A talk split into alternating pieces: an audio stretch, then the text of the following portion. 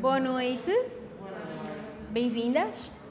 Eu sou a Carla Vasconcelos. ah, Este é o Bate-Papo, mocinha, episódio número 1. Um. Como sabem, para quem já esteve atento às nossas redes sociais ou aos nossos estados, ah, este é um programa para diálogo sobre dúvidas no cotidiano e do universo feminino. Um espaço para conversas abertas com e sobre mulheres, conforme a nossa audiência, e mais da vida real, amor, sexo, relações, vida profissional, empreendedorismo, com o grande intuito de abordar sobre o equilíbrio feminino. Hoje estou aqui acompanhada pela minha incrível co-host, a Miriam. E pronto, eu passo para ela. Eh, boa noite, eu sou a Miriam Malua e no programa de hoje nós vamos abordar sobre o tema que influência tem as amigas inexperientes em relacionamentos, sobre o teu relacionamento. Eh, então, fique aqui e ouçam dicas incríveis e sobre o assunto com a nossa relatora. Só para ressaltar que este podcast tem um formato, ou melhor, esse encontro tem um formato podcast. Nós hoje, por ser a primeira edição, estamos a fazer com alguma plateia, eh, por isso convidamos algumas, algumas pessoas bem específicas, mas o podcast será, na maior parte das vezes, lançado online. E depois será partilhado com todas vocês, que com certeza já devem seguir a nossa página, ou passarão a seguir a nossa página. E só quando em vez, com temas bem específicos, é que teremos assim uma audiência física. Então, reconhecimento, né? No episódio de hoje, vamos saber como gerir os conselhos das nossas amigas, como gerir os conselhos eh, das nossas amigas, como já disse, sem afetar os nossos relacionamentos. É fácil ficar sobrecarregado com um grande número de conselhos que nós recebemos de todos os cantos quando temos um problema, né?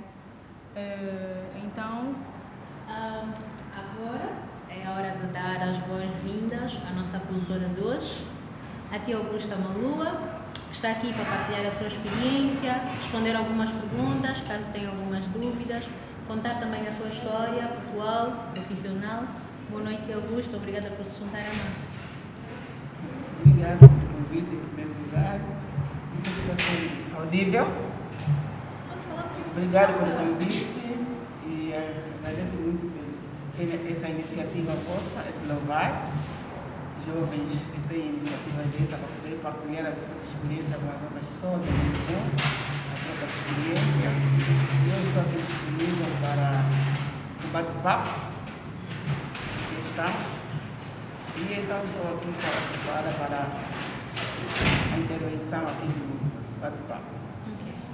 A tia Augusta vai daqui a um bocadinho falar um bocadinho mais sobre quem ela é, a sua vida pessoal, se é casada, se tem filhos, quais foram os batentes, os caminhões que andam, a ser atropelados ao longo da vida. Ah, eu vou aproveitar para fazer só uma publicidade muito rápida. Ah, para quem não conhecia o espaço, ah, o, episódio, o episódio de hoje tem o apoio do Crepeville, que é o restaurante onde nós estamos. Como podem ver, não é? Está localizada aqui no Patriota, na rua do Patriota. Ah, é uma casa especializada em crepes, panquecas, waffles. Acredito que eles também fazem crepes vencidas, esqueci de perguntar. Ah, Está aberto já há sete meses e é um restaurante que tem vindo a crescer consideravelmente e é uma aposta perfeita para quem é amante de crepes, doces e salgados. A decoração do espaço é leve, minimalista, como podem ver. Ah, porém é aconchegante e com um ambiente bem descontraído e natural. Equilíbrio feminino, né? Então, eh, vamos começar com o nosso tema. Eh, dona Senhora Psicóloga Augusta, que influência têm os conselhos das nossas amigas inexperientes nos nossos relacionamentos? Primeiro eu queria saber o que, que vocês, o que, que vocês entendem por amigas inexperientes. O nosso tema diz qual é a influência das amigas inexperientes. O que é que nós entendemos como amigas inexperientes?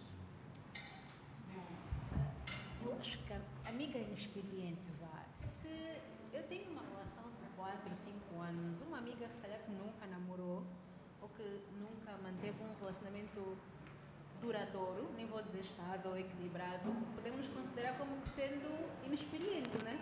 Talvez a nossa audiência tenha uma opinião contrária. Se alguém quiser dar a sua opinião, por favor, diga. Vamos partir do princípio de que uma relação Eu já também Não dá para tirar a máscara, não dá para se Vamos partir do princípio relação é normalmente feita a dois. Onde as pessoas têm um determinado tempo de namoro, que é considerado o namoro como uma fase de preparação para o casamento. Embora que a juventude de hoje atropele essa fase de namoro, muitos, muitos, muitas jovens e jovens, quando tem um namorado, entre parentes, pensa que já é seu marido, pelo tratamento que se é dado, mas é bem diferente. E muitas das vezes nós estamos aí com este namorado e tem amiga ao nosso lado e acabamos depois no casamento. Acabamos no casamento. Depois de casar, nós compartilhamos a nossa vida com as amigas. E há assuntos de- dentro deste casamento que nós não devemos partilhar com qualquer amiga. E então surge o problema do casamento, que eu quero, quero mais ou menos chegar e- a entender o tema, da, o tema atual. E este casamento dura dois, três anos, conforme disse a Carla, e surge entre parentes problema na relação. Aí nós queremos, há várias intervenientes, de, pessoas amigas, e cada um delas dá o seu ponto de vista. Quero saber entender porquê que esse casamento não deu certo. E cada uma delas vem com o seu ponto de vista.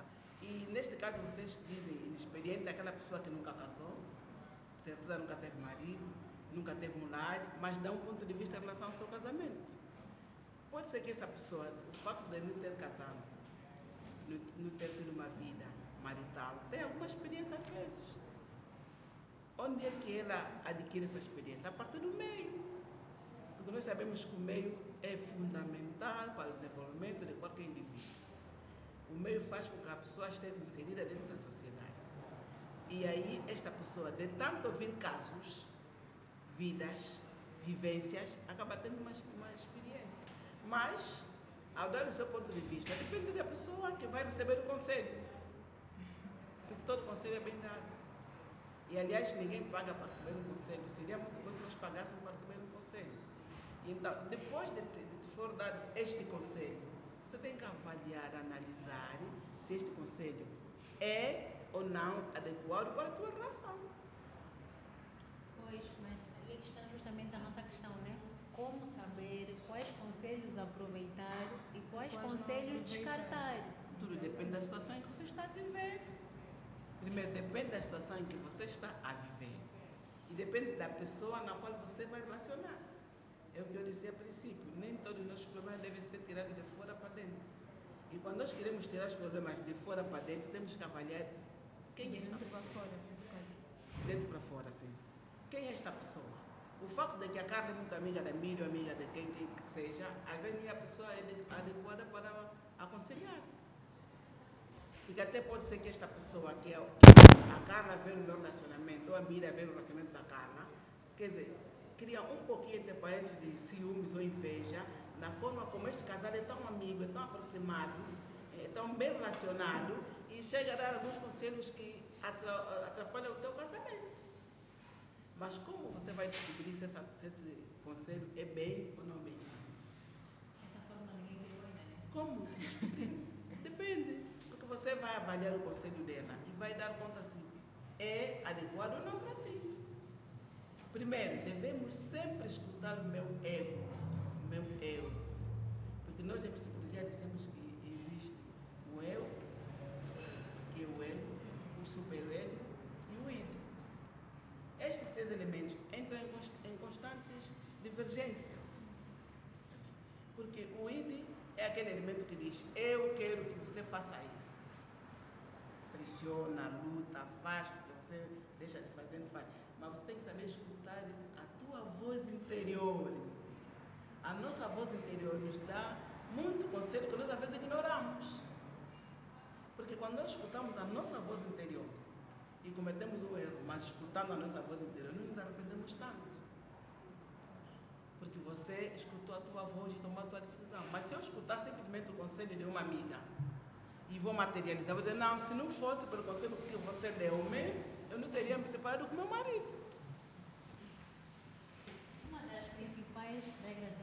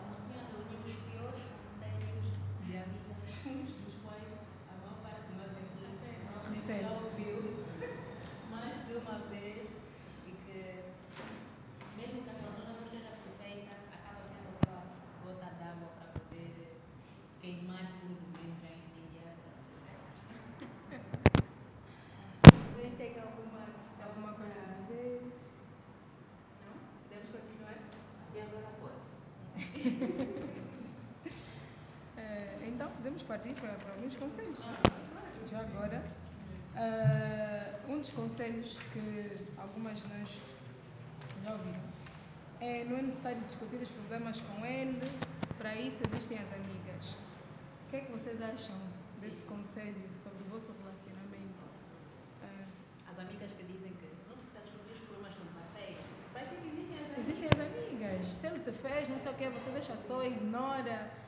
Eh, estamos aqui para isso. Mas qual o problema que eu vou partilhar com uma amiga?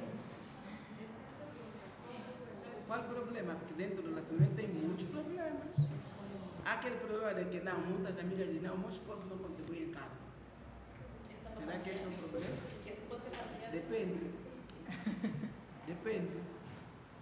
Depende muito de como você partilhar este, este assunto e com quem você vai partilhar. Imaginemos que eu tenho uma amiga, que o, meu, que o marido dela tem um salário muito mais alto em relação ao meu. Automaticamente esta amiga tem uma mesada, imaginemos, de 200 mil kwanzas. A minha amiga tem uma mesada de 200 mil kwanzas, mas acontece que o meu marido, o salário dele é de 50. Automaticamente a minha mesada vai ser de 30. Por que eu partilhar com esta amiga, lógico, por que eu vou partilhar com esta amiga dizendo, não, meu marido só me dá 30, se eu sei que a mesada dele é de 200? No- Conselhos bons dele não virá, dela não virá. Automaticamente dela não virá bons conselhos. Vai, vai começar, 20? O que, é que você faz com 20 mil? Se o meu, meu marido me dá 200, nem sequer chega. Então, há este tipo, concretamente, este assunto não se partilha. E porque eu digo isso por experiência própria, porque eu tenho várias amigas que, que têm níveis salariais e marido muito mais baixos em relação ao meu. E quando elas dizem, mas você, olha, eu, eu trabalho, meu esposo trabalha, eu contribuo, meu esposo contribui, e entre- entretanto nós juntamos o útil ao agradável para podermos manter a nossa vida. Mas jamais eu vou dizer a ela, não, eu, meu marido me dá 200 mil ou 300, eu nunca faço isso. E não se pode fazer porque é automaticamente você vai baixar o psicológico da tua amiga. E ela vai ver, não. Então essa pessoa há coisas neste, con- concretamente neste assunto. Agora, se for uma amiga equiparada ao teu nível, o teu marido, o marido dela são equiparados, aí você pode partilhar. Porque ela vai dizer, não, você me dá um 200 mil, não, eu também me dá um 200. Então, o que é que você faz com isso? O que é que eu faço com aquilo? Aí você já pode partilhar, porque o nível social, financeiro, é, é praticamente ao mesmo nível. Então podemos dizer que o mais seguro é não partilhar de todo. Há assuntos que é melhor não partilhar. E sobretudo quando se trata de aspectos financeiros. Quanto o teu marido ganha, fica entre você e o teu marido. Quanto você ganha, fica você e o teu marido. Quanto você gasta, o teu marido te dá de valores, fica você e o teu marido. A Inês tem uma pergunta? Não, eu tenho só sentar nesse valor. Realmente eu concordo, porque uma situação que eu vivi foi, eu tive uma conversa dessa com, com uma amiga, mas ela é inexperiente. Depois, não, eu vi que tem a ver com ela é inexperiente. Depois eu, eu, eu tive de juntar vários fatores da idade dela em relação à minha. porque Era eu mais tive- velha, mais nova. mais nova e a forma como ela reagiu. Né? É, é como se. Eu estou a explicar algo que aconteceu comigo que eu desabafar, se calhar. E tu sentes que também tens de me contar que também. Oh, esse valor, também esse valor que tu me dá, tipo, esse igualar. Mas eu, eu, não, eu nem, nem te estou a atender, nem estou a passar. eh, Eu estou bem, não que recebe o Y. Não. É só uma forma de partilhar contigo, né? Mas é, acho, depois eu fiquei assim, depois de falarmos ela tudo isso, eu fiquei a pensar, se calhar a idade.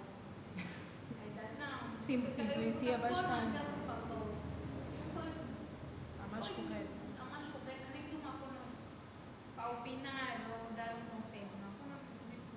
Para não ficar em baixo, né? Sim, mas a questão ali no momento era essa, então, falta de experiência.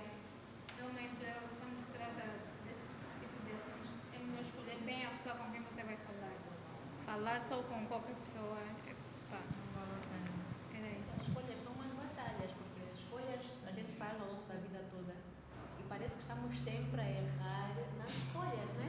Porque acreditamos que temos a pessoa ali do nosso lado, mas a dada altura depois acabamos decepcionadas. Isso acontece em todo tipo de relações, nas famílias, nas relações de amizade, parceiros, conjugais e entre outros. Né? Mas tudo é uma lição, né? Essa é a melhor parte. Exato. E não podemos deixar de viver nunca. Essa é que deve ser experiência. É aí onde está o equilíbrio feminino. Há um aspecto que nós não devemos nunca esquecer. A socialização primária. A socialização primária tem muito a ver com o que nós vamos praticar na socialização, na socialização secundária. O que é isso, a socialização primária? São aqueles hábitos, costumes, valores, rituais que nós adquirimos a partir da, da- da nossa infância. A partir, porque a criança começa já a aprender, ou o homem, o ser vivo, começa mesmo já a aprender a partir do ventre da sua mãe. Ela, a partir do ventre da mãe, nós pensamos que não influencia nada, mas influencia muito. Ela começa já a aprender a partir daí. E quando ela nasce, ela, aí ela começa, porque ela aí solta-se, já não é sua, sozinha, também é da sociedade. Mas toda aquela educação que você vai dar na tua filha, quando pequena, vai primar quanto grande. Quando, eu me recordo quando a Fifi era mais pequena, eu saí para passear com ela. E ela encontrou alguém a vender, a, a comprar, a vender bolos na rua. E eu até tinha dinheiro. Ela disse, mamãe compra. Eu disse, não, filha, não tenho dinheiro para comprar. Mamãe compra mesmo sem dinheiro. Infelizmente, sem dinheiro não se compra. Sem dinheiro não se pode comprar. E então, o que eu quero dizer com isso? Que nós, às vezes, na socialização primária, demos sim, sim, sim, sim, sim, os filhos, e o não fica onde? Onde é que fica o não? Aos filhos devemos dizer sim e não. Às vezes mesmo tendo, não. Porque o filho vai aprendendo a partir do primário. Quando este filho sair do primário para o secundário, ele já sabe tanta coisa que aprendeu na infância e que consegue ter uma vida mais ou menos estável. Sabe que, que há assuntos que não se devem partilhar com qualquer pessoa.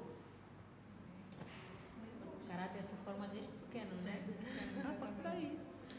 Isso, eh, isso faz-me lembrar, eu estava por acaso a conversar sobre isso há, há alguns dias, porque eu presenciei uma, uma pequena cena, né? De alguém que um, um miúdo estava assim a conversar com a mãe, com as irmãs e não sei o quê, e ele diz à mãe dele, mamãe, eu quero um iPhone eh, 11 Plus.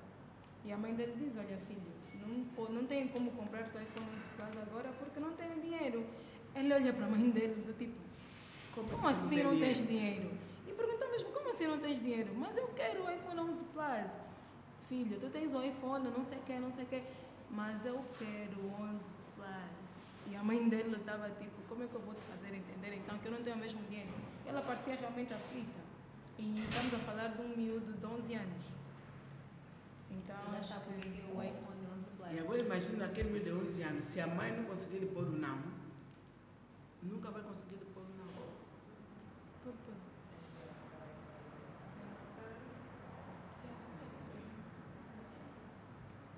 Sim, ah, na verdade, quanto a isso, o segredo está na explicação. Uma criança de 11 anos, eu acho que não tem nem sequer a noção do valor de, uma, de um iPhone. Porque como a criança de 11 anos tem que ter um iPhone e depois o último modelo? Qual é a necessidade?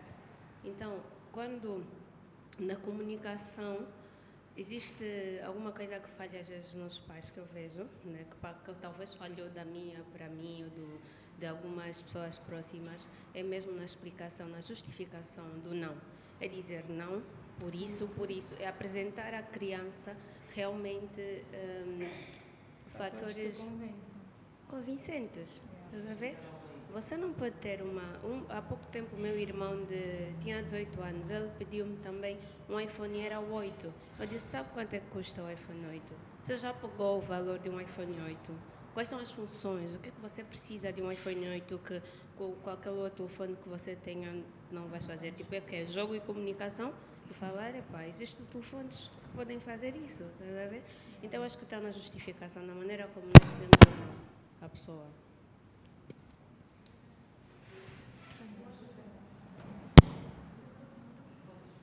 Podes, podes. Eh, sim, eh, e não só, eh, aproveitando a deixa da Gisilda, por experiência própria, eu acho que isso também tem a ver com o que o menino vive em casa. Eu digo isso porque eu tenho um menino de 7 anos e, graças a Deus, ele seria ca- incapaz de me pedir uma coisa dessa. Primeiro é que, eu não sei, ele percebe, sim, tem a ver com a educação que ele recebe, tem a ver com que mostram para ele, a conversa que ele ouve no meio que ele, que ele vive. Acredito que faz com que ele tenha essas ideias de que eu quero isso, eu quero aquilo, eu quero aquilo. O meu filho chega para mim e diz, mamãe, mamãe quando, quando puder, a mamãe pode comprar isso. Mas ele pede uma coisa, que é o meu alcance. Às vezes parece, eu olho para ele ainda hoje antes de sair, eu disse, filho, a mamãe vai sair, eh, vai passear com a, com a madrinha, eu disse, mamãe, mamãe merece. Eu fico feliz quando a mamãe sai, eu fico feliz quando a mamãe sai, porque a mamãe também precisa. Então, que tem a ver com o que nós passamos também para os nossos filhos. Com certeza. Mais alguma coisa? Acho que entrar um bocadinho as coisas. O conselho número 2 da nossa listinha diz o seguinte: conselho das amigas, né? Provocar ciúme é bom para esquentar a relação. O que é que achamos? Depende da forma como você vai provocar este filme. Mas então é bom. Depende. E depende do parceiro. Depende do parceiro. Porque nós podemos esquentar no ciúme, o parceiro vai interpretar de uma forma muito errada e a partir deste ciúme causar um grande problema. Então temos que saber se estamos a namorar com o Hulk. Tem que saber quem é o parceiro, primeiro. Ou com quem? Provocar ciúmes por quê? Qual é o motivo?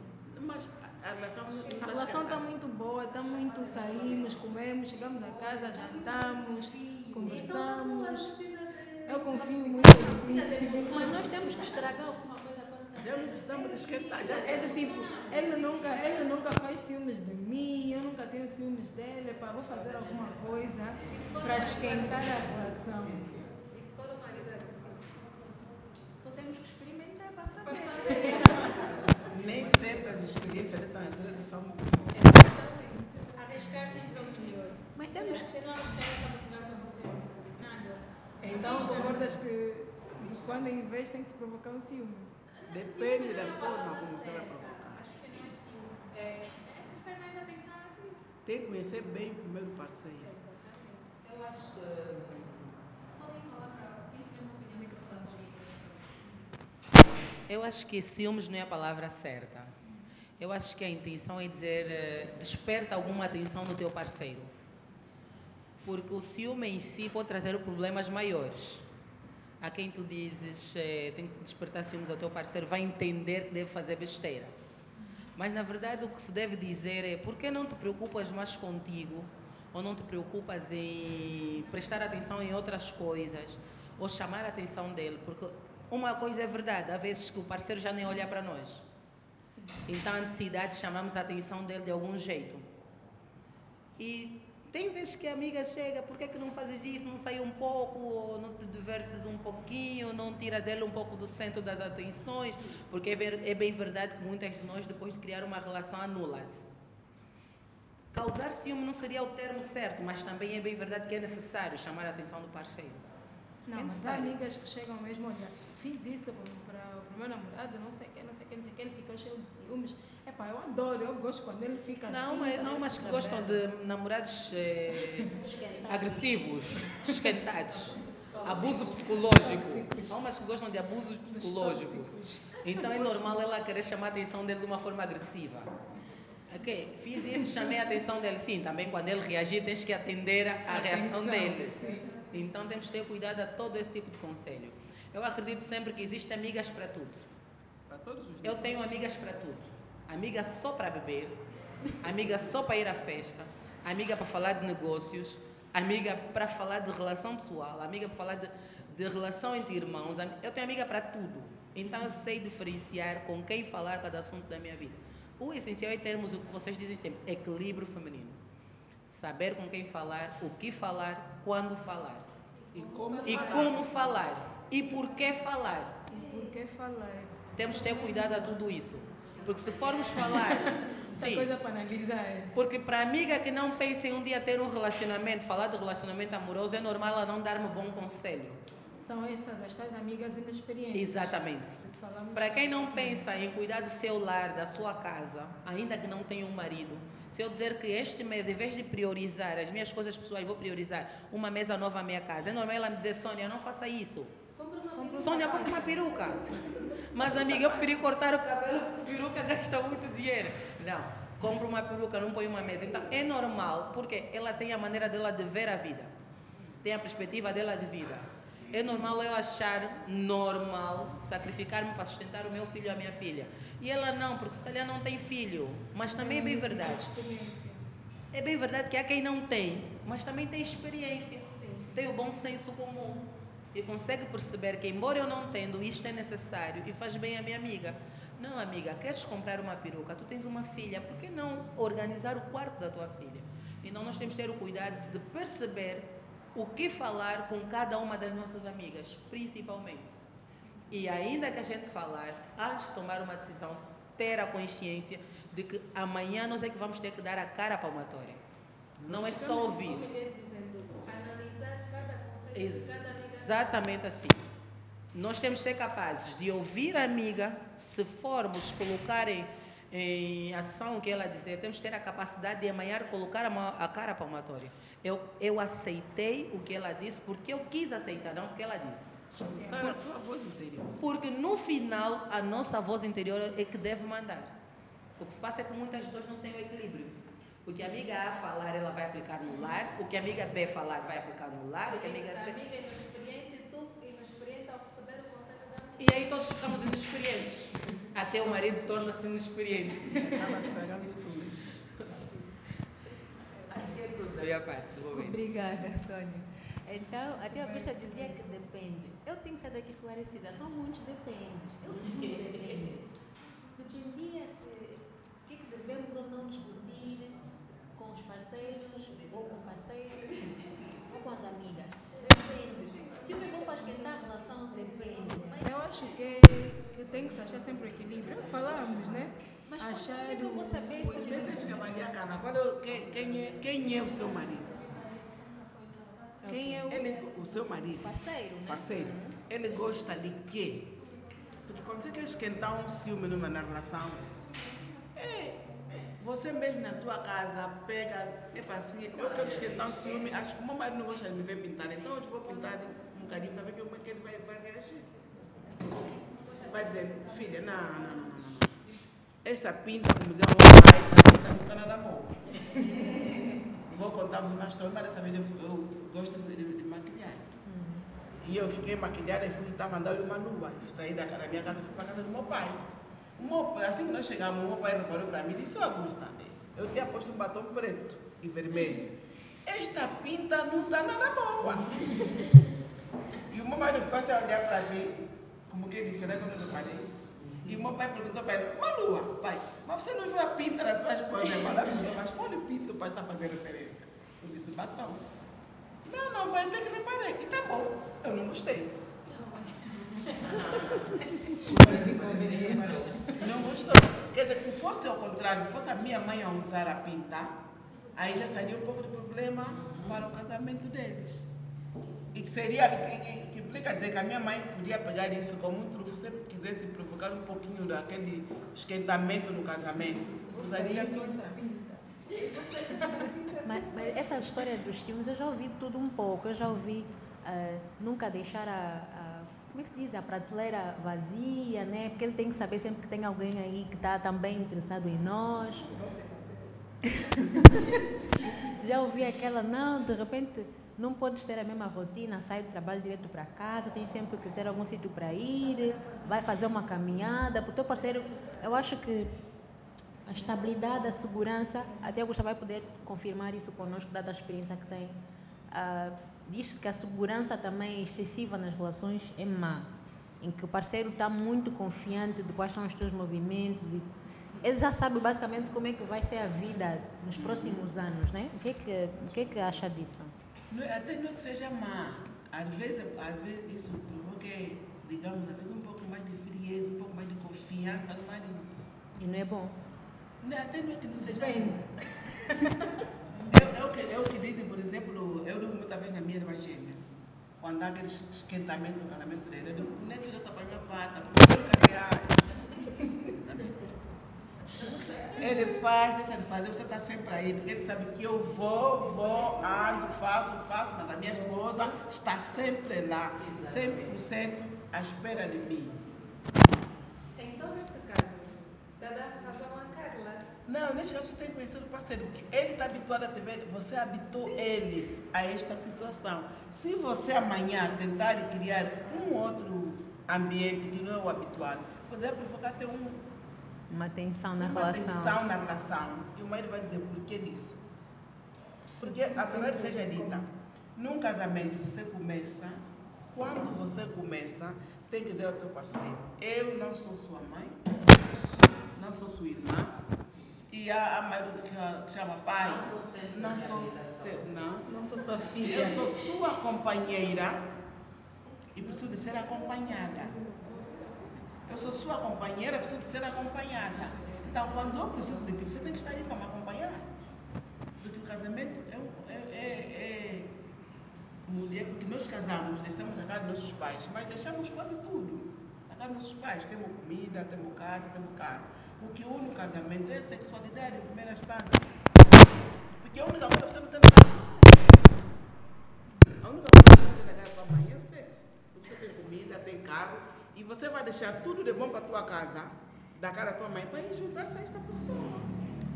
Você vai juntar essa pessoa porque eu vou deixar o meu carro, vou deixar o meu V8, vou deixar a minha casa bonita. Olha, quando eu me juntei, vou vos contar por experiência própria. Quando eu casei, na casa, a minha mãe já, tava, já vivia na cidade, já tanto, uma casa com água, com luz, com tudo. E eu saí dela tanto, vim para aqui para Londres, fiquei na casa do meu irmão no São Paulo, onde também tinha as mesmas condições. Conheci o, o meu esposo, uma lua. Quando eu fui a primeira vez na casa do Malu, eu cheguei e encontrei uma luz fraquinha. E eu perguntei, meu Deus, candeeiro não é, porque está no teto. Malu, o que, que é isso? Luz fraca. Existe luz fraca? Nunca tinha visto luz fraca, porque dela tanto a luz é mesmo forte, né? Já que existe a fraca. E eu perguntei, mas que é isso, luz fraca? Eu fiquei sem entender, para ser, para ser sincero. Ele, não, aqui é assim, quando a dele não dá luz suficiente, fica a luz fraca. Eu já sei uma coisa, eu disse, meu Deus, já é normal. Cheguei lá de manhã, na hora de tirar água, água no tanque. Na casa da minha mãe, água era no chuveiro. Nunca tinha tomado banho de caneca. Mas deixei tudo aquilo do chuveiro, da luz forte, para ir na, na luz fraca e para ir tomar banho de caneca. É o amor, né? Porque o amor, o sexo, a sexualidade, mais nada. Não se resume em outra coisa.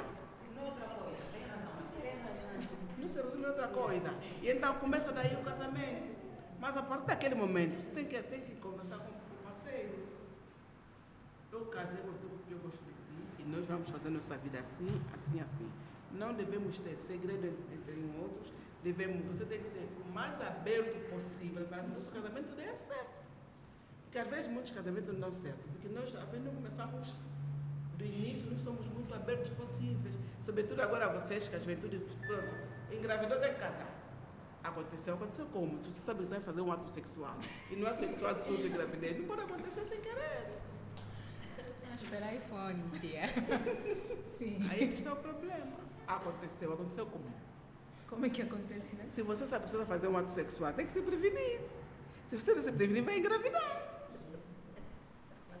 E tem graças que eu aqui, daqui da hoje, eu fui ao da minha colega, estava aí, apareceu um, um jovem que foi meu aluno, e disse assim para mim, professor, tem uma notícia para te dar, mas eu sei que a professora não vai gostar. Eu disse, Gaspar, não começa.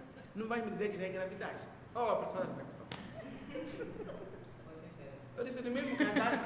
Não, professor, que eu vou dizer, a professora não vai gostar, porque a professora sempre já me disse para me dizer. Mas então, se você já sabe, vai dizer para. Aconteceu. Ah, professor, mas eu mesmo não queria. Oh, Gaspar, esquece. Você queria sim. Você está mergulhando na relação. É por aí. Então, tudo isso tem a ver com casamento. Pois, casamento. Miriam, chuta aí o conselho número 13. Não é certo partilhar as despesas. O homem deve sempre convidar a mulher e pagar tudo. Yeah. Não está certo isto. Eu vou dizer uma coisa. Antigamente, os nossos pais, os nossos pais, a mulher servia como uma pessoa que tomava conta da casa e a pessoa que dá educação direita ao filho. A mulher está lá em casa para cozinhar, arrumar, tratar da roupa do marido, tratar da roupa dos filhos, dar a educação em número um. A educação deve ser dada pelos pais, mas com maior prevalência na mulher, porque a mulher está lá constantemente em casa. E o marido sai para ir trabalhar, para trazer o dinheiro. Aí havia no, no, na, na, nas nossas terras, por cima dela, tanto a mulher também tem que ir à lavra para ajudar o marido. Mas em contrapartida, quando o marido recebe o salário do mês, está a dizer, filha, eu trabalhei durante o mês, o salário é este. Como vamos partilhar as despesas? E aí vocês pegam o dinheiro e partilham de forma comum.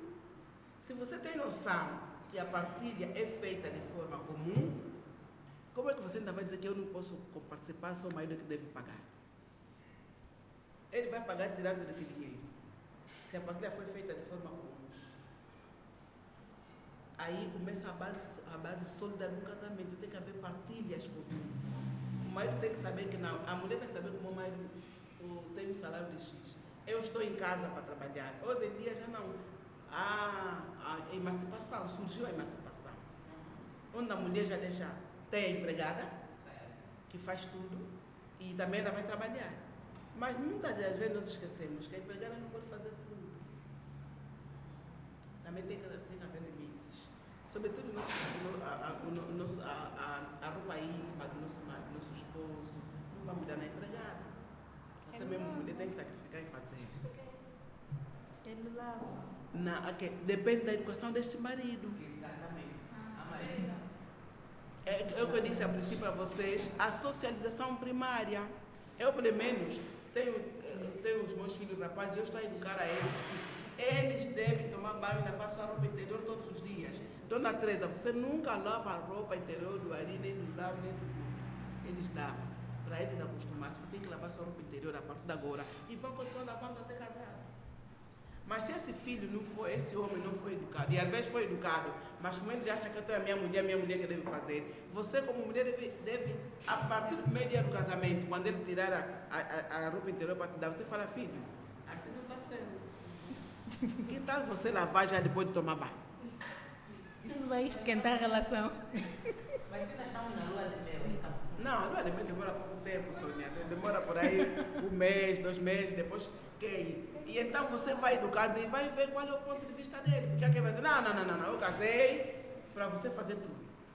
Mas será que isso você pode fazer, mas de forma moderada? que ele entende que essa, essa tarefa também ele pode fazer. Temos uma pergunta. Ah, Agora, mudamos um pouquinho sobre a a- a- o aspecto financeiro. A mulher sai para ir trabalhar e muitas de nós mulheres dizemos, não, não sei. Eu até, até eu digo ao meu esposo, não, o meu dinheiro é meu. O teu é nosso. O meu dinheiro não, Malu, o meu dinheiro é meu, o teu é nosso. E a homem está ciente de que a dinheiro da mulher, a mulher não tem que cobrar. Aí a não esquenta, né? Conscientemente a mulher tem que estar na mente dela que sabe que deve partilhar as despesas de casa. Mas não descarta, o dinheiro o dinheiro na verdade é mesmo, é mesmo nosso. Sueli, A Sueli tem E eu uma. ainda vou me dar um exemplo. Hoje de manhã, por exemplo, eu precisava, nós, eu e o meu esposo, precisávamos do dinheiro para mandar comprar algumas coisas. E no mundo de caixa sai 50 mil. Eu peguei também no mundo de caixa, né? E mandou, toma, tira 50 mil, então tira 50 do meu. Para podermos ah, comprar o que nós precisávamos. E o valor que nós precisávamos passava dos 50 mil. Mas eu não vou deixar que ele se mate, não, só tenho 50. Enquanto eu tenho, eu posso partilhar. Exatamente. Mas há mulheres que guardam. Mas isso também depende da educação que que a recebeu. Mulher recebeu. Isso é que é. Que a mulher recebeu e, aí- e, e o, o relacionamento. A Sueli tem uma pergunta. Desculpa, meninas, queria só. Queria só pedir, se alguém tiver uma intervenção para fazer, para pedir o micro, tá? Mocinhas, queria só pedir, se alguém tiver uma intervenção para fazer, para pedir só o micro. A Sueli tem uma, uma, uma pergunta, a Sueli. Tia, boa noite. Boa noite. Ah, essa, esse conselho ah, que normalmente as mulheres dão não, não é um conselho que é só do universo feminino. Muitos homens também dizem isso. Ah, o dinheiro, como a tia disse, o dinheiro da mulher é da mulher, o dinheiro do homem é, é dos dois. Mas, entretanto, há mulheres, que é o meu caso, que foram educadas mesmo pelos próprios pais a serem independentes financeiramente Lógico. e a não dependerem do marido. E nessa situação, quando arranjamos um parceiro que é das cavernas, né? que para ele só ele é que pode pagar tudo em casa, só ele é que contribui e a mulher não pode pagar nada. Como é que, como é que devem conversar dentro do relacionamento os dois para resolver essa situação? Desde que essa imposição do marido não causa problema no vosso casamento, estamos na boa. Até que eu fico com o meu dinheiro e ajudo a minha família. Não, mas pode ocorrer, por exemplo, uma situação que ele esteja a ser orgulhoso E e dizer que ele não tem condições e sabe que a mulher tem, mas como é orgulhoso e foi educado de que só o homem é que Ele pode. pode custar as E despesas. depois acabam os dois por ir parar para o meio da rua. Como é que é?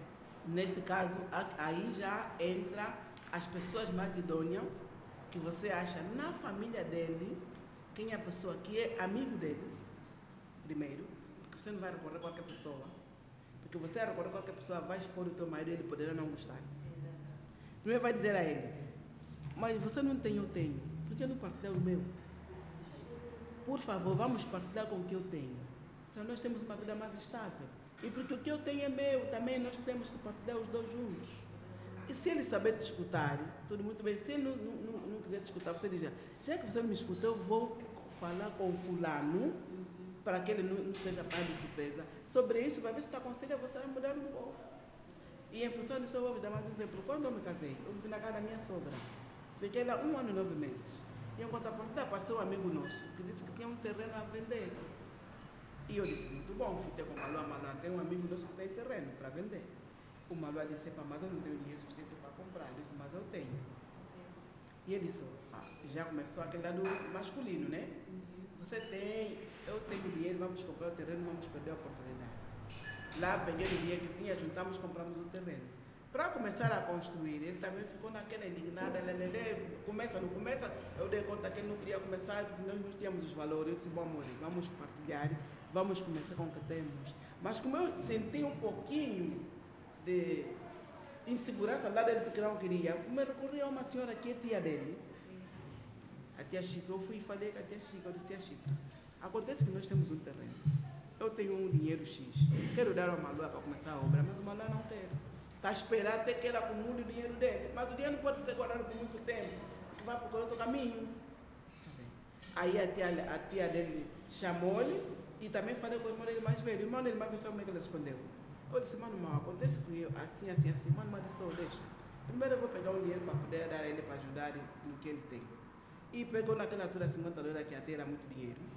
Deu a ele e disse, olha, meu irmão, você começa a construir a partir de agora. E porque se você se separar ou não, a casa vai ser da tua esposa mesmo.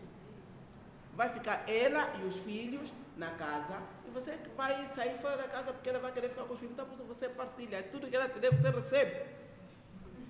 E porque até você tem uma mulher que quer ajudar-te, por que não ajudar? Mas temos que encontrar aquelas pessoas que nós sabemos, se chamar a atenção do nosso marido, ele não vai se sentir ofendido. Porque há homens que não gostam que você tire os problemas da casa para dizer a qualquer pessoa.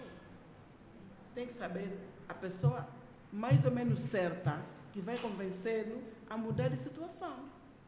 Porque é extremamente complicado às vezes, quando nós, quando nós temos mais em relação ao marido. Por isso é que se diz que no casamento o homem é sempre o homem e ele deve ser o tutor dos valores financeiros. Quando nós encontramos um marido onde nós mulheres temos mais, nós mulheres temos que saber posicionar-nos. Temos que, por mais que nós tenhamos mais com o marido, nós nunca podemos transparecer, nunca podemos querer ficar em cima de que eu tenho e ele não. Sempre que você tem que compartilhar, tem mesmo que dizer, fulano, eu posso partilhar com isso. Para ele não se sentir menosprezado, para não se sentir muito embaixo. Porque depois ele vai dizer, não, ela tudo que dá, não dou nada, então eu me sinto inferiorizado. E aí o casamento, por um motivo simples, acaba esfriando. É por aí. Sueli, é vantagem. Se ele quiser pagar tudo, deixa pagar, filha. Só, só, só estás a somar. Sônia, queria falar alguma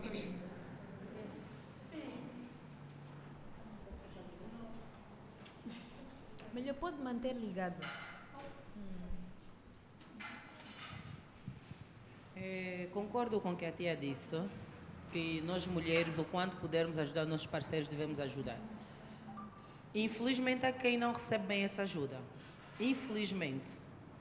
Mas para a mulher chegar a ajudar o parceiro, depende muito da educação primária, que a tia disse, que ela recebeu.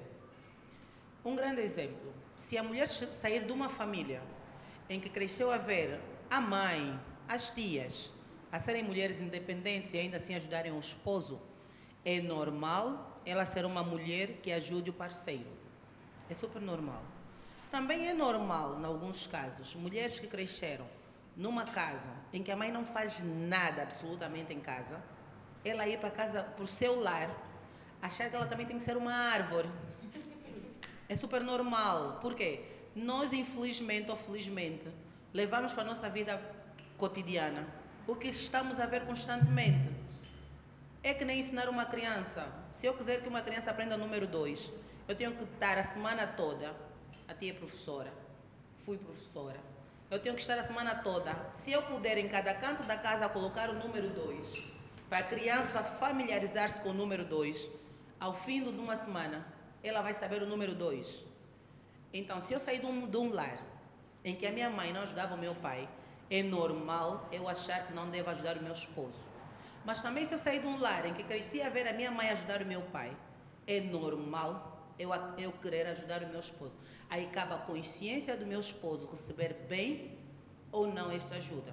Há quem relaxa, mas também há bons casos de que o marido aproveita da melhor forma possível a ajuda da sua parceira para o lar crescer.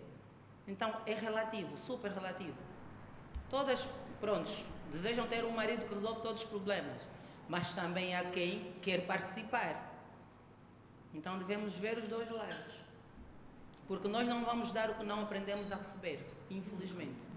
A menos que tenhamos educação emocional e maturidade suficiente para isso. E é um desenvolvimento muito grande, né? Um trabalho, a gente diz que ninguém dá aquilo que não tem. Exatamente. Aí vai a maturidade da pessoa, porque nós não aprendemos só dentro de casa. Com os colegas aprendemos, com os professores aprendemos, com os vizinhos aprendemos. A pessoa que tem que ter a vontade de aprender outra forma de viver. Não, mas então eu cresci a ver o meu pai a fazer tudo em casa. Sim, não, mas não quer dizer que tu devas ser esse tipo de mulher no teu lar. Porque o mundo é muito rotativo. Hoje o teu marido tem tudo. Amanhã ele pode não ter nada. E posso dar um exemplo muito prático. Tivemos uma vizinha no Luanda Sul, cresci muito tempo no Luanda Sul, viviam no condomínio da Sonangol, casa oposta à casa da minha avó. Eles tinham tudo. O pai era aposentado da Sonangol com um grande cargo. Quando o pai morre, eles foram obrigados a arrendar a casa grande, viver no anexo, porque a mãe não tinha estrutura para aguentar aqueles filhos, muito menos a manutenção daquela casa. Então devemos ter consciência de tudo isso. Os nossos esposos têm, amanhã pode não ter. E aí somos obrigados a encontrar um parceiro rápido para suprir as nossas necessidades. É verdade. e aí surge muito desequilíbrio psicológico. É verdade. Então temos que ter cuidado a tudo isso. Surge um desequilíbrio psicológico aos filhos. E que em muitos casos, as filhas e os filhos estão habituados a uma vida. O pai A vida deles não- já não têm. Se não, se não encontrar uma mãe que tenha um equilíbrio, uma educação, filhas vão se prostituir para poder trazer em casa. Os filhos vão, vão se tornar delinquentes para poder ajudar os papais. E infelizmente aconteceu o primeiro caso. As filhas a namorarem à torta direita para conseguirem manter o padrão de vida. Até Augusta falou aqui uma palavra muito bonita, um bocado sobre qualquer coisa primária. Como é que chama? Educação. Educação primária Isso- educação isso aqui. secundária. Primário e secundário. Não, mas não é bem educação, é Socialização. Isso, Socialização. isso.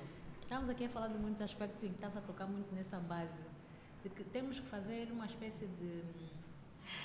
É bem roteiro, mas. pré-requisitos, né? Para sabermos quem é o nosso parceiro. Fala-se muito de compatibilidade já quando estamos na relação. Mas a gente só vê o broto na rua, cones bonitos, fofo, tem não tem carro. Mas a base. Exatamente, já não queremos saber se ele é de boa família ou não, que a dada altura as famílias interrogavam muito isso, quem são os pais, quem são os avós, quais são os conceitos. antigamente davam certo. Eh, Vamos chegar lá, nós também, isso aqui é um grande tema. Então, parece que temos mesmo que ver eh, bem essa parte. Tens uma... Socialização primária. Não me Socialização parece. primária. Temos mesmo que ver bem essa parte, porque tudo depende da educação. Esses itens todos dependem da educação. Porque você, se não receber uma educação que tem que ajudar o parceiro, que é assim que vamos crescer, tu não vais fazer isso. E ele, se não receber a educação que é, tem que ser companheiro da sua companheira, que assim vamos crescer, ele não vai aceitar, vai achar aquilo que não pode. É, tudo depende disso. E nossos mandume então aqui. Aí é que está, aí é que está, aí é que está. Por isso é que a princípio a tia disse que hoje namora-se por namorar. Não procuram no namoro conhecer o parceiro, porque a partir do namoro tu vais conseguir se é mandume, se é a educação, essa coisa toda. Embora que também hoje muita gente finge, né? Eu culpo as redes sociais. Sim, mas isso, isso que acaba Não é assim? Alguns sinais dão, a gente não quer ver. Exatamente. Sim, a gente está apaixonada, a gente não vê. O coração engana. Tudo,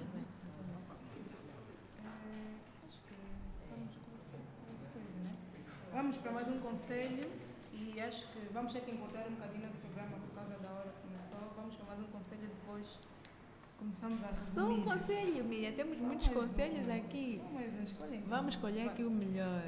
Hum, espera, aqui está duro, já? Não, vamos só resumir. O oito. Espera, vamos oito, falar né? né? sobre o conselho número 8. Você fica sozinho aos finais de semana e ele sai com os amigos. Isso está errado. Vocês devem passar mais tempo juntos, se possível saírem sempre juntos. Tia. O que é que achamos sobre isso? Sempre juntos. Casamento. O que é o casamento? Casamento é o quê? É a união de facto entre duas pessoas. A partir do momento que eu deixo meu pai e minha mãe para se unir a esta pessoa, esta pessoa passa a ser a pessoa mais direita minha. No caso dos casos, né? Agora. No caso dos contatos. Então, logicamente, que esta pessoa é a pessoa que eu tenho no, a- o mais próximo de mim. Mas é como eu disse, tudo começa do princípio do casamento. Eu sou uma pessoa que sou muito amiga do meu esposo. Andamos muito, saímos muito, porque começamos, porque eu fui educada assim. E a partir do momento que você deixa a tua mãe e teu pai, vai se unir a teu marido para fazer os teus filhos. O casamento começa por dois e termina por dois. Mas este casamento vai ser moldado pelo casal.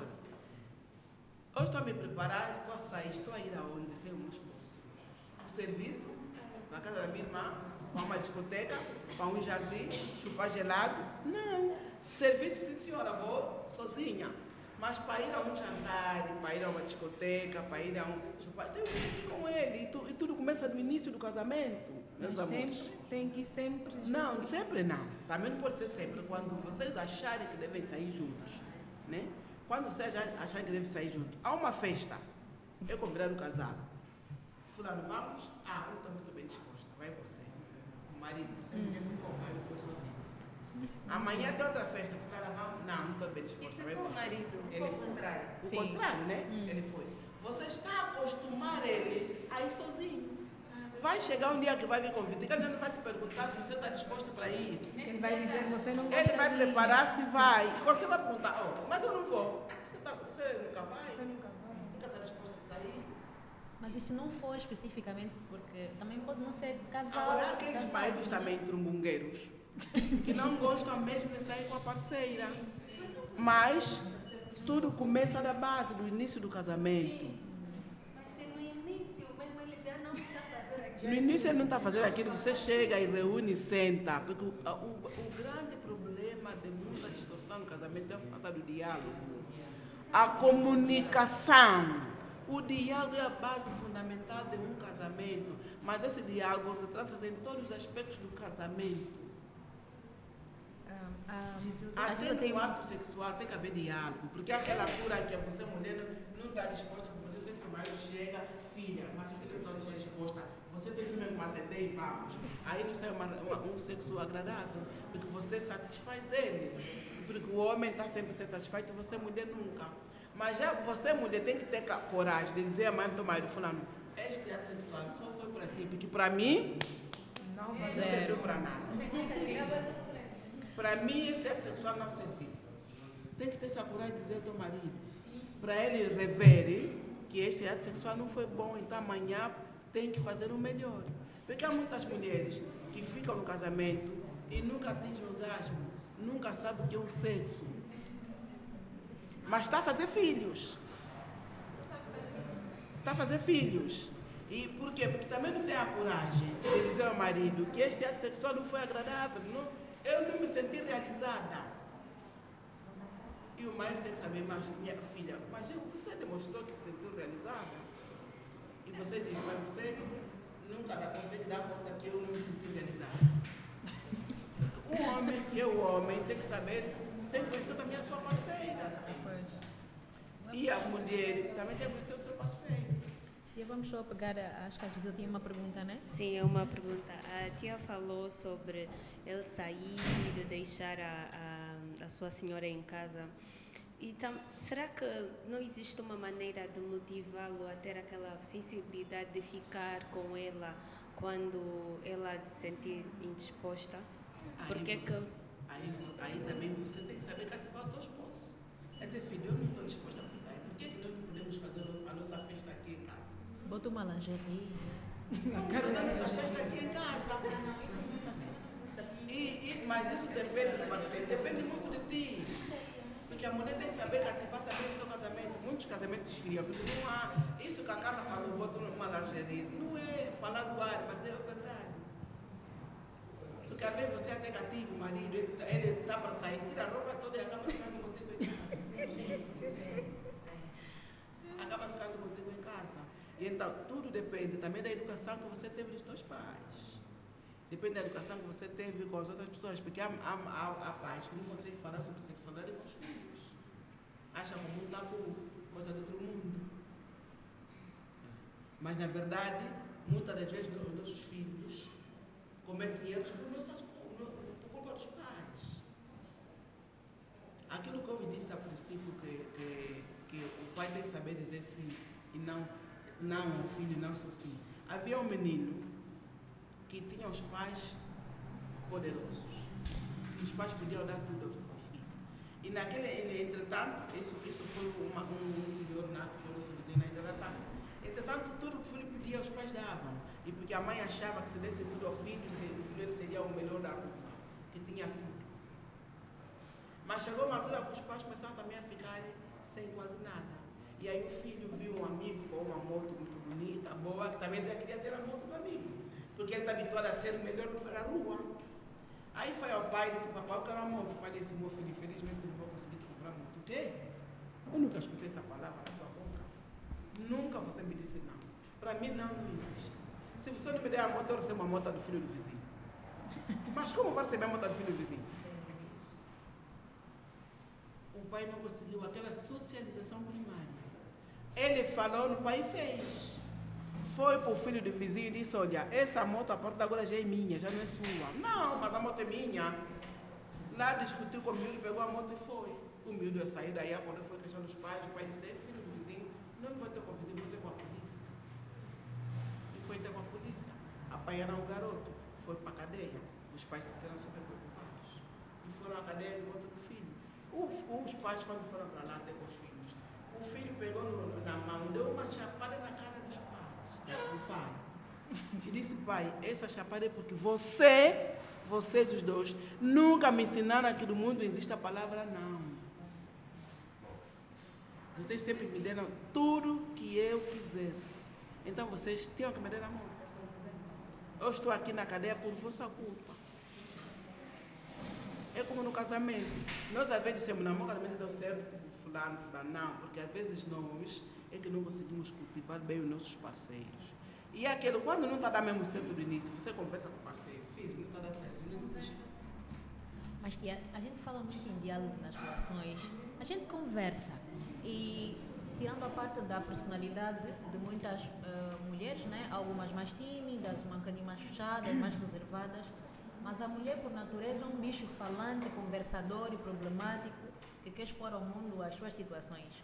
Mas tem a situação de que a gente pensa que está a conversar com o parceiro, mas na verdade está a fazer ricochete ou pior, está a ocultar ou está a mentir. A gente pensa que está a construir uma relação, mas quando demos por conta, olha, é, você pensa que está a dialogar, mas na verdade não está a construir nada, né?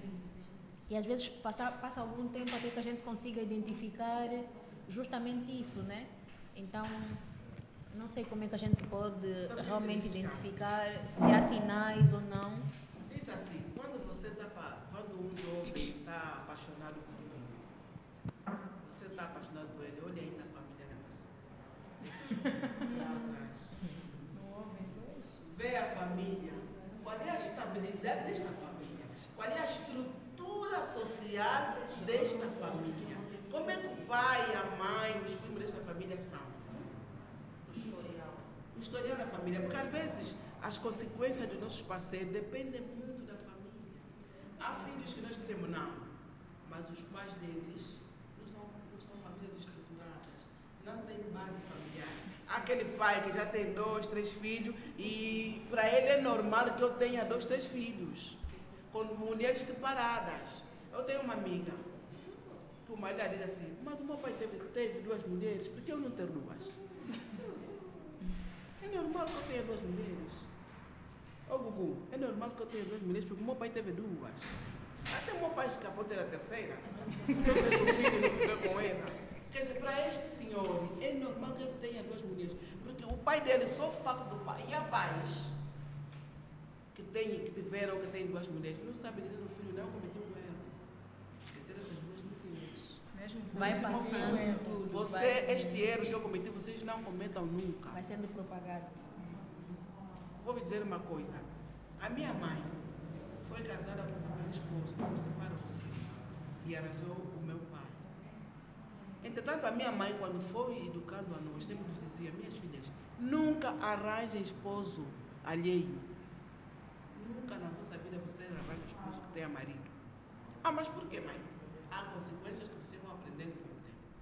Mas nunca uma de vocês aceita ser segunda esposa, porque é um sofrimento. Você está acompanhando o sofrimento que eu estou a ter com o vosso pai. Pelo fato de eu encontrar o vosso pai já com a, com a- com a mulher dele. É uma tristeza muito grande. Entretanto, vocês não façam isso. E, sobretudo, a minha irmã mais velha dizia assim para a minha irmã vozinha: vozinha, você é o caminho das tuas irmãs. Então, você tem que casar. E, e por incrível que seja, nós quando fôssemos alguém, um rapaz qualquer fosse ter conosco, o rapaz ainda estava a saber daquela família só se casa. Porque nós nem falamos que eu quero casar, mas pronto, é a educação que nos foi passada. E é a educação que nós fazíamos servir as pessoas. Entretanto, a minha mãe dizia isso por quê? Porque a minha mãe era a segunda esposa e já deu conta que ser segunda esposa era um martírio. Ela não queria isso para nenhuma das filhas. Não queria isso para nenhuma das filhas. Meu pai também dizia aos meus irmãos a mesma coisa. Não façam tudo, eu não vou é mesmo uma situação triste ter duas esposas. O meu pai chegou a esta conclusão, deixou uma das esposas. Infelizmente, deixou a primeira mulher para ficar com a minha mãe. Não foi certo no no nosso ponto de vista. né? Mas nós não sabemos, na verdade, qual foi a, a causa que fez com que deixasse a minha, a minha madrasta para ficar com a minha mãe. Mas a minha mãe sempre aconselhou-nos a ver este lado deste ponto de vista. Pai? E aí nós vimos, aconselhamos a mãe, vimos que não estava certo. Porque para evitar certos, certos casos no casamento. Porque há maridos que nós às vezes temos, que a família, o pai dele tem duas, três mulheres, o tio tem, para eles é normal que, que ele tenha duas mulheres, é normal que ele dorme fora de casa, porque o pai dele também dorme fora de casa. Vamos aproveitar a deixar, acho que a Sueli tinha uma pergunta, né? Sueli, desculpa. Tia, a minha pergunta tem um bocadinho mais a ver com o que a Carla estava a dizer em termos de dialogar. Ah, ela disse que às vezes nós pensamos que estamos Estamos a estamos a conversar com o parceiro, mas na verdade estamos ali a julgar um monte de verdades. Lá está com comparações daquilo que as nossas amigas têm, comparações. de- e com- qual é a maneira mais correta de dialogar com o parceiro? De realmente dialogar e não estar a, a discutir, por exemplo, ontem tu não lavaste a louça, mas tinhas que lavar a louça, ontem não. Como é que devemos dialogar com o nosso parceiro no verdadeiro sentido da palavra dialogar, comunicar? Primeira, a primeira instância, Sueli, há comparações que não se fazem no casamento. E porque há homens que não gostam de ser comparados com os outros homens. Porque eu vou dizer, não, mas o teu amigo não é assim, então casa com o meu amigo. E então, fulano, você acha que está errado, que aqui, né, a, a, o marido da fulana é isso, ou fulano. Fulano, mas por que não partir para esta? Por que, que você não muda um pouco para esta vertente? Você já sabe, você quer mais ou menos o, o que você acha que ele deve ser, o que ele quer que seja, ou que você quer que seja. Então você não compara, você diz fulano, mas por que, que nós não vamos fazer isso? Por que, que você não muda um pouco para, esta, para este lado? Porque até se você mudar para este lado, vai ser melhor para a nossa relação. Mas não esperar haver uma discussão. Não, nunca se deve. Porque na discussão a pessoa não resolve nada. Espera aquele momento quente. Sabe qual é o momento mais ideal para você falar com o teu marido? A madrugada. Você acorda. Se for depois de um ato sexual, melhor ainda. Aprendam! E se você já estiver estressada? Não, e há muitas das vezes, sabe qual é o erro que nós, mulheres também cometemos? Quando estamos muito nervosas com o nosso parceiro, já não queremos saber, e quando ele chega, nos pega, nós queremos, ficamos uma semana sem sexo. É grande erro. É que eu disse a bocadinho ao princípio, nós quando casamos, casamos pelo sexo. E eu que atraio o casamento. Quando você dá esse castigo no marido de uma semana, vai dormir de jeans, vai dormir de Então, ele vai procurar outro lado que seja satisfeito. Ele vai automaticamente procurar um lado para satisfazer. Eu estou casada há 28 anos. E das brigas que eu já tive com o meu marido, nunca fiquei uma semana, duas sem sexo. Por quê? Meninas, hoje são 28 anos. E porque, e porque é mesmo a parte principal que faz com que o homem vai fora. E às vezes nem só isso. Ele já é daquele homem, já é daquela família que gosta de ter dois, três para namoradas fora. Porque há homens que é mesmo de família. É genético. Há mesmo homem que é genético. E quando você calha com um rapaz que é genético, aí o teu casamento é, é mais difícil você contornar. Porque este homem está habituado aos irmãos dele, às tias, os tios. Acha normal, porque a família já é assim. E então, este casamento para dar certo é um bocadinho mais complicado. Mas você agora como mulher, se quer manter o teu casamento, tem que encontrar as formas mais adequadas. Conhecer bem o parceiro, dizer, meu, meu esposo. Porque há, há aqueles casos que diz, há muitos casos que o homem tem uma outra mulher, arranja uma outra mulher, uma outra segunda. Você quer continuar com o teu casamento? Entrega na mão de Deus, aguenta um pouquinho. Eu tenho uma senhora que é muito minha amiga. E com o marido dela tem uma outra relação. Não relação assim de morar, mas há dias ela ligou para mim, Google, sabes uma coisa, o fulano foi já de quarta-feira até agora não chega. Eu e o meu esposo pegamos no telefone e disse, Manuel, liga ainda para o teu amigo. Assim que o Manuel ligou para ele, ele voltou, não, já estou de regresso para casa. Mas eu digo para ele, minha filha, também não vai deixar o teu marido para dar possibilidade na segunda mulher, na segunda senhora, naquela senhora, aquela que Você leva essa situação, essa vida no modo, até onde você dar que dar. Se tá, se, porque aqueles maridos que depois, no caso desse senhor, que chega e pede desculpa, minha, minha mãe, minha mãe, desculpa. Eu não sou sua mãe. Não me trata como mãe, me trata como tua esposa. E então, há aqueles casos que é difícil, há relações, há casamentos que é muito difícil você conseguir manter. E tem que depender muito do estado do marido. Mas há aquele, há aquele caso, se você conseguir aturar um bocadinho, quem sabe depois melhor. Mas a juventude agora nem sequer admite que o marido tenha uma outra segunda mulher. Já, Mas é para demitir, esposa. tia. É para demitir. Tia, esses dependem, então Sabe, não me matar aqui. Espera, Sabe, depende de que jeito. Imaginemos que o meu marido tem uma segunda, arranjou uma segunda Uma esposa, namorada. Uma namorada com quem tem filho, com quem ele já dorme, já faz. Desde que este marido não abandona a tua casa na totalidade, você não tem que abandonar também a tua casa. Tem gestão. é. Há, situações que é extremamente difícil de saber gerir. Eu vou dizer uma coisa, eu gosto, gosto de trabalhar com as pessoas com exemplos práticos da minha vida prática. Eu tenho também uma, uma outra situação de uma amiga que também é igual. O marido dela arranjou filho, fez filho. O marido disse, minha filha, você desculpa, mas na tua casa eu não sai, porque você mesmo é minha mulher. Tá eu só estou ali porque aconteceu. Não aconteceu porque você sabe que está fazendo sexo, tem que se prevenir fora do casamento. Mas ela me disse assim, Gugu, você ainda estudou psicologia ou não estudei psicologia, me diga ainda. Eu deixo esse marido ou não deixo? Eu lhe perguntei, fiz a pergunta, qual será o benefício que você vai ter deixando o teu marido e qual será o prejuízo? Você avalia as duas coisas. Se você vai sair a ganhar deixando o marido, então deixa. Exatamente. Mas se você sabe que vai sair prejudicada, mantenha. Mantenha o casamento. E aceita a segunda relação. Aceita a segunda relação. Se você sabe que vai sair prejudicada. Beneficiada. Porque não interessa você deixar o teu marido porque ele arranjou, engravidou, fez uma outra, uma, uma outra senhora. É. E depois você vai no sofrimento com a tua vida, com os teus filhos, porque capricho de não ter, não ter aturar ele que fez outro folheto. Mas, Mas, se você tia. for para o sofrimento e conseguir se virar e recomeçar. Mas você também vai pro sofrimento. Você não pode fazer sofrimento. Ninguém o futuro. Então, então, mas tia, a, a partilha em si já, se a gente já começou uma, uma união em que supostamente devemos ser os dois, essa partilha, essa divisão já com mais uma ou duas ou três, já não é sofrimento? É sofrimento. Até é sofrimento, cara. Hum. É sofrimento. Mas você ch- ch- chama esse, esse marido, esse homem, mete sentado com ele e vê qual é as vantagens que ele vai te dar também. Mas então se ele for um pobre? A desvantagem já é que ele arranjou outra pessoa. Yeah. Eu mesmo já saltei meu barco fora. Eu, eu, já, eu, já, já saltei por mar mesmo, sem, sem como é que chama, né? Paraquedas, aquilo que a gente usa quando é boia, né? Colete só para Fala, Sérgio. É, concordo com o que a tia disse. Antes de deixar, ver. Se deixando tens vantagens, deixa. Se tem desvantagem, aguenta até onde o teu calo apertar. Porque eu que venho aconselhar, eu posso dizer, na minha vez eu não aguentaria, mas se calhar eu aguentaria. Então aguenta até onde o teu calo apertar. Mas também é bem verdade. Que há quem faz filho, ah, minha mulher foi um acidente, que não é acidente, porque houve sexo, houve consenso. E aí a pessoa perdoa. Imagina que depois engravida novamente, ainda que não seja no mesmo sítio. Perdoa mais. Deve perdoar novamente. Perdoa mais. Já perdoaste a primeira? Aí ainda tenho que analisar as consequências deixando ou não.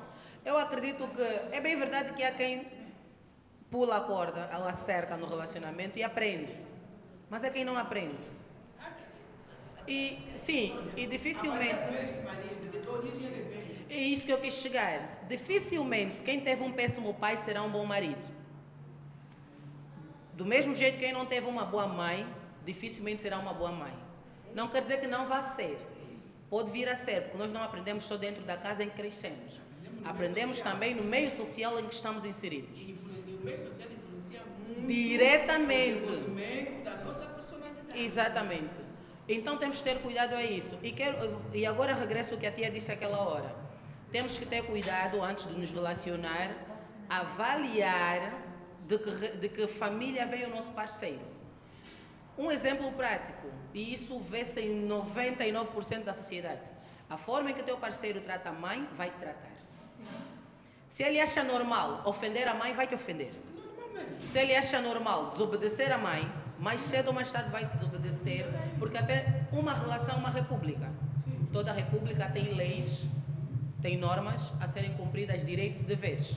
Então, se em, em casa onde ele sai não tem regras, não tem normas, é normal ele achar que onde vai viver com a esposa é liberal. Isso também acontece conosco, nós mulheres também. Se eu também sair de uma casa, em que eu posso sair de casa sexta-feira, voltar na próxima sexta, é normal eu achar que na minha relação com o meu parceiro deva comportar-me desse jeito. Então temos que ter cuidado a tudo isso. Mas que eu não, não, não aconselho, porque é complicado. Fez filho aí, não, não, é, dizem, onde o dente saiu, a língua passa sempre. Em 20 casos, um não passa. Em 20 casos, um não passa. E para eu saber que eu sou este um, sabe é outro problema, para eu perceber Nós, que eu às sou a exceção. Nós, às vezes, deixamos eh, o, o nosso parceiro e vamos partir, porque também não vais ficar solteira a vida toda. Não, não, não, não. não. Vais depende. querer partir para outro, outro relacionamento. Você sabe lá se este relacionamento onde você vai partir vai ser melhor que o primeiro ou pior? Não, mas é uma tentativa. Só Se não tentarmos, Não também saberemos. Por isso, eu digo muitas, muitas das vezes, nós falamos em psicologia, todo conselho é dado porque não é pago. Depois você escuta a tua voz interior, o eu, o teu id.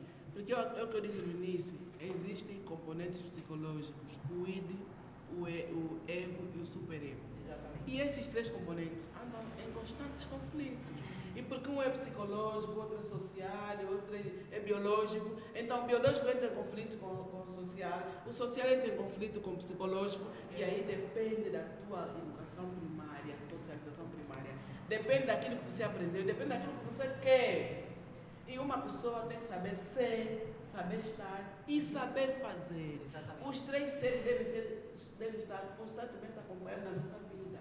Saber ser, saber estar e saber fazer.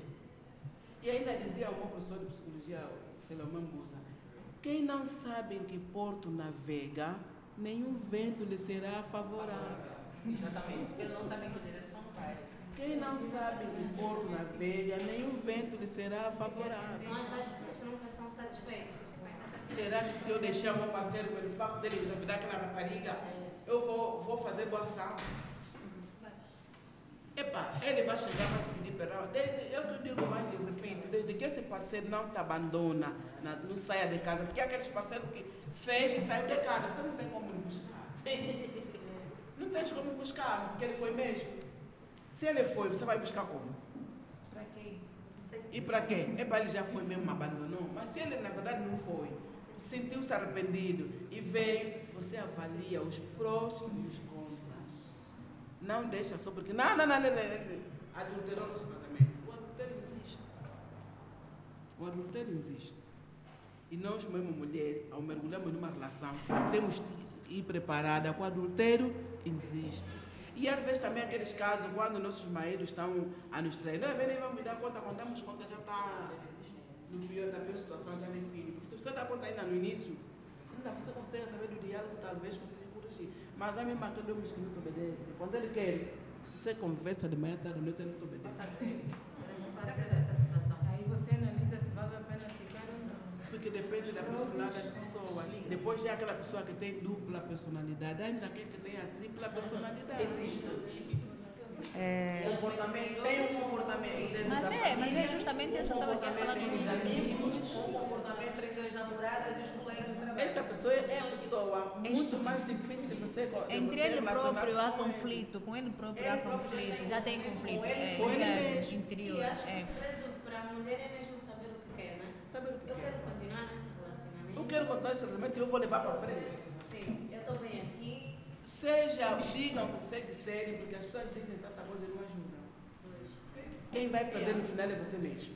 Eu só, só acho, gostava de acrescentar algo, é, é utilidade pública. Sônia, desculpa, só seja só breve, vamos já Exato. daqui a bocadinho passar a, a minha. Só acho, é, neste ponto que a tia tocou, da traição, a partir do momento que tu decides perdoar, deves calar. Não faz papel de par. Sim. Eu acho horrível, é um horror. Mulheres que perdoam o marido que traiu e estão mal com a família do marido. É horrível. É o pior que se pode fazer. Se o próprio que foi fazer filho, ou foi fazer o noivado, ou foi casar, ainda engravidou-te, o que é que nós famílias temos a ver com isso? Então, se sabe que vai, vai perdoar a traição, fala menos, o menos possível, distribui a informação o menos possível e gere. Porque depois ficamos com papel de parvas. O mais provável é que se ela está nesse, nessa, nessa escada é que ela não tenha perdoado ainda. Não, mas há quem, é- há quem já sabe que vai perdoar, mas ainda faz uma tempestade. Não é, não é bem, não é bem tolerar, não é bem O perdoar, aceitar, Sônia. o É, aceitar. é o receio de ir para o marido frente.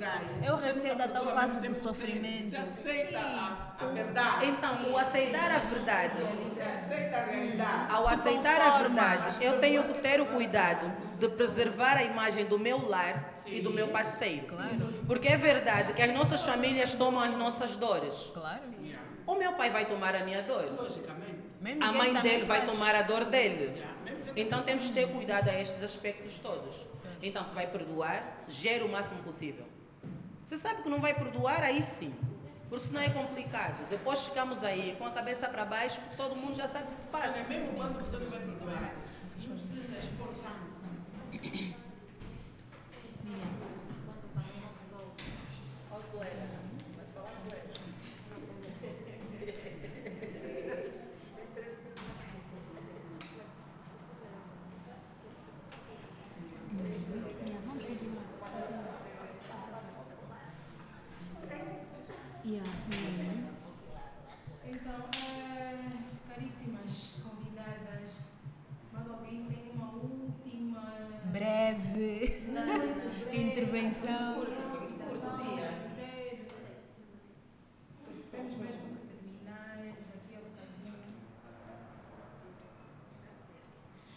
coisa muito rápida que eu tenho observado ultimamente é que as pessoas às vezes a darem conselho, isso diretamente para o tema. Ok. As pessoas a darem conselho, isso diretamente ao tema, retiram o humanismo em ser nas suas palavras. Por exemplo, hum, como o que a Sônia acabou de dizer, né? Ah, você não pode dizer às pessoas, ou tens que falar menos, mas no momento, na ação, a pessoa está toda Emocionada. emocionada, tá na- e corre no corpo várias emoções. É uma, é uma coisa inexplicável para cada um. Então é difícil você dizer alguma coisa certa ou realmente lúcida, porque nós retiramos o humanismo nas palavras quem às vezes. É só isso. Às vezes queremos só partilhar, às vezes não importa com quem seja. A primeira alma penada que nos aparecer à frente. Penada.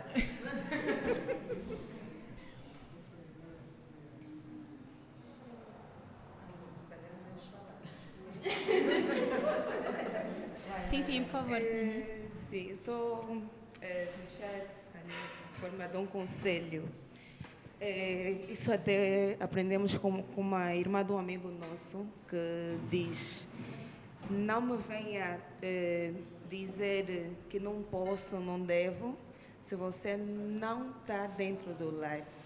Sobre conselhos de amigas inexperientes. Eu acredito que para a relação, para quem vive maritalmente, para quem é casado, o aconselhável mesmo é ouvir conselho de quem já viveu. Quem tem experiência, mas experiência mesmo. Porque não importa se é um mês, dois, mas quem está lá, quem sente, quem sabe o que é isso. Porque falar de expectativas não é a mesma coisa que a realidade. Então é mesmo, vamos saber eh, eh, pedir conselhos, saber com quem vamos conversar e principalmente as pessoas vão nos aconselhar sim, mas às vezes as pessoas podem até aconselhar, aconselhar positivamente, mas nós agimos negativamente. Então é aquela coisa que nós mesmo é que sabemos o que nós queremos. O que dissemos aqui, o conselho é grande, mas depois de você tem que ouvir primeiro a tua voz interior, saber como fazer. Tem que haver introspeção, Porque é escolha. escolher o experiente ou o inexperiente. Você tem que ouvir e saber. Colher o útero. E, e outra coisa que é importante sim analisarmos as vantagens e desvantagens que tem aquele conselho, né? Porque é, vamos falar um bocadinho de uma experiência que eu estava a viver. Caríssima, só um bocadinho mais breve, por favor. Temos Tá que bom. avançar. Se tá? analisar a vantagem e desvantagem, se eu fizer isso, eu ganho com isso, sim ou não? De pensar que yeah, eu posso ir e quem sabe daqui a três meses eu vou superar, pode ser que não. Então, às vezes, às vezes é importante não arriscar, analisar mesmo profundamente. E às vezes essa, essa análise profunda podemos fazer dentro do nosso lar. Podemos fazer. E dentro do lar é analisar. Se eu sair daqui a três meses, o que é que vai ser? E se eu me portar assim? E se por acaso eu apanhar aqueles pontos positivos do meu parceiro e tentar inverter, eh, ver se consigo melhorar a situação. Então é uma questão de Equilíbrio feminino. É tudo uma questão de equilíbrio. Eh, então, caríssimas, acho que é tudo por hoje. Eh, muito obrigada mais uma vez pela vossa participação. Muito obrigada por tirarem um bocadinho do vosso tempo para estarem aqui conosco e disponibilizarem-se para ouvirem os conselhos que cada uma de nós, experientes ou inexperientes, teve para dar. Eh, peço que vocês sigam as nossas páginas no Facebook, no Instagram. eh, Arroba, mocinha. arroba, ah, né? Instagram é arroba mocinha.batepapo. E temos também um número de telefone disponível com WhatsApp para quem tiver alguma dúvida. Eh, vamos adicionar os vossos contatos e manter-vos informadas sobre as próximas edições. que será já o próximo mês, então fiquem atentas. Teremos mais temas assim. Com certeza, E né? mais temas. Sempre, Muita opinião. Mas Sempre. sempre. sempre sobre mulher. Ah, e, e- e a propósito, que é a propósito, temos várias opções, né? Ah, vocês também podem entrar para as páginas, tanto Facebook como Instagram, o nome é o mesmo, mocinha.batepapo. O número do WhatsApp é o 947 023 035. Podem também dar as vossas sugestões do que, que gostariam que visse ser abordado ah, no programa. Ah, claro que a gente tem sempre aquela coisa que, não, quero ouvir falar sobre aquilo, né? Então, surgiram. Nós vamos criar também ah, um grupo para debates de alguns temas assim um bocadinho mais, é? mais picantes. Ahm, Sugerimos também que quem quiser pode partilhar a sua história de forma que pode ser anónima, inclusive mandar um áudio, por exemplo, para o grupo ah, que vamos criar, a partilhar algum aspecto da sua história, se calhar alguma dúvida, alguma experiência boa ou má que tenha vivido, poderá servir de apoio para algumas mulheres que estejam a passar pela mesma situação e também possamos receber com isso alguns conselhos. Então, acho que é isso. E só adicionando mais uma coisinha que dizer, eh, um dos nossos objetivos principais com estes encontros é exatamente para podermos partilhar experiências. Porque muitas, muitas vezes nós temos uma coisa dentro do coração, mas não quero falar com a Carla, não quero falar com, com a fulana, não quero falar com não sei quem, quero apenas falar com alguém que vai ouvir, que não me conhece, que não vai me julgar.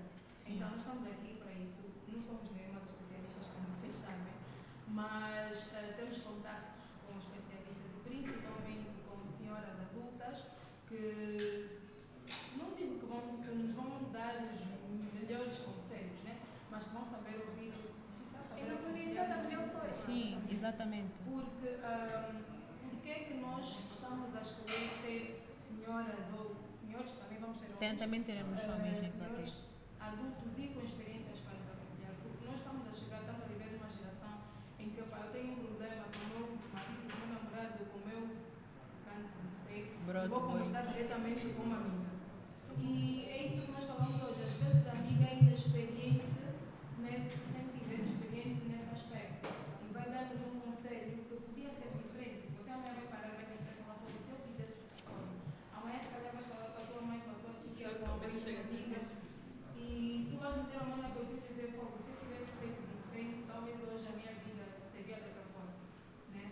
Então, hum, é importante nós conversarmos com pessoas mais adultas, com pessoas que têm um bocadinho mais de experiência naquilo que é a vida sentimental e ver se conseguimos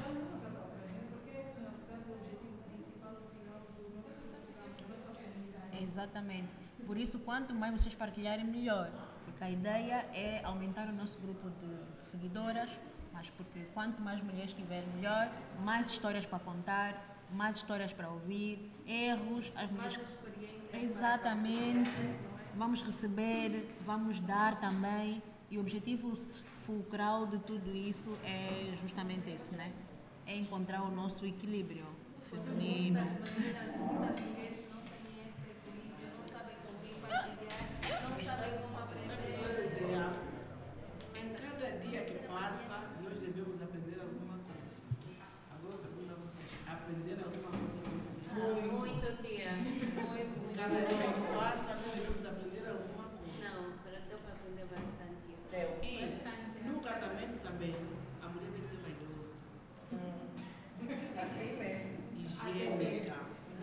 Higiênica, porque às vezes, às vezes os nossos maridos vão dormir conosco e já vem um dissabor, um cheirinho aí desagradável, você vem ver a coisa cansada, epa, não vou mais escovar o dente, não vou mais tomar um banho, e mergulha diretamente. Você mesmo o parceiro vai querer ficar contigo.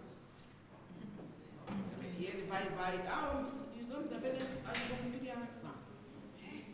Eles vão onde se sentem mais agradáveis. Vai encontrar uma mulher mais cheirosinha, mais higiênica, mais gostosinha. Então vai mesmo Sempre deixando- disposta. Sempre disposta.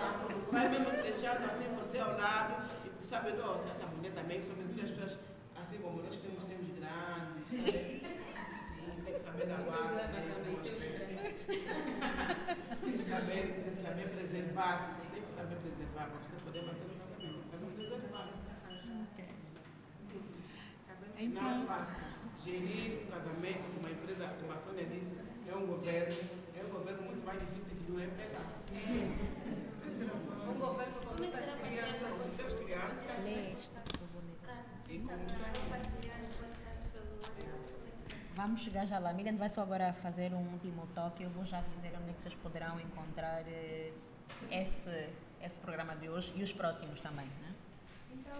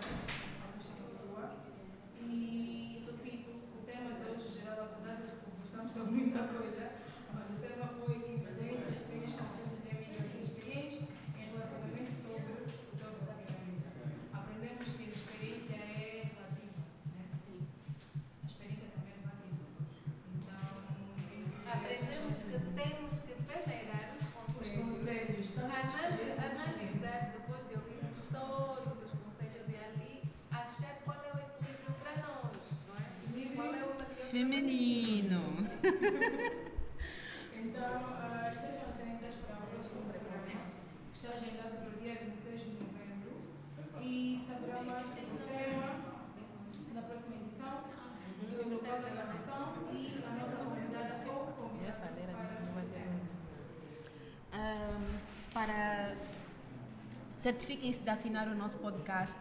Tivemos a passar eh, nos estados, mas calhar algumas pessoas podem não ter os nossos números pessoais. Vamos publicar também na. Na verdade, já tem até nas nossas páginas. Se fossem seguidoras mesmo, já saberiam. Ahm, portanto, o podcast já está disponível na Apple Podcast, na Pocket Cast, na Google Podcast e na Anchor também, na ah, Rádio Republic. Mas eu, exatamente, já está, já está disponível. Ah, se forem para nossas páginas vão encontrar, fizemos um, um post onde diz quais são ah, essas, tem aplicativos, tanto para Android como para, para iOS e tem também alguns portais onde já está disponível mesmo o podcast. Portanto, após a, a gravação de hoje já poderão também, provavelmente dentro de alguns dias, encontrar alguma coisa lá. Ativem as notificações para não perderem nenhum episódio juntem-se a nós. Para quem quiser participar da próxima edição, mande uma mensagem para o nosso WhatsApp para poder reservar o seu lugar. Como sabem, estamos a fazer edições muito intimistas, eh, não só por causa da fase também, mas para podermos manter uma conversa um bocadinho mais controlada. Então, o nosso programa ao no próximo mês e até a próxima, meninas, com mais equilíbrio feminino.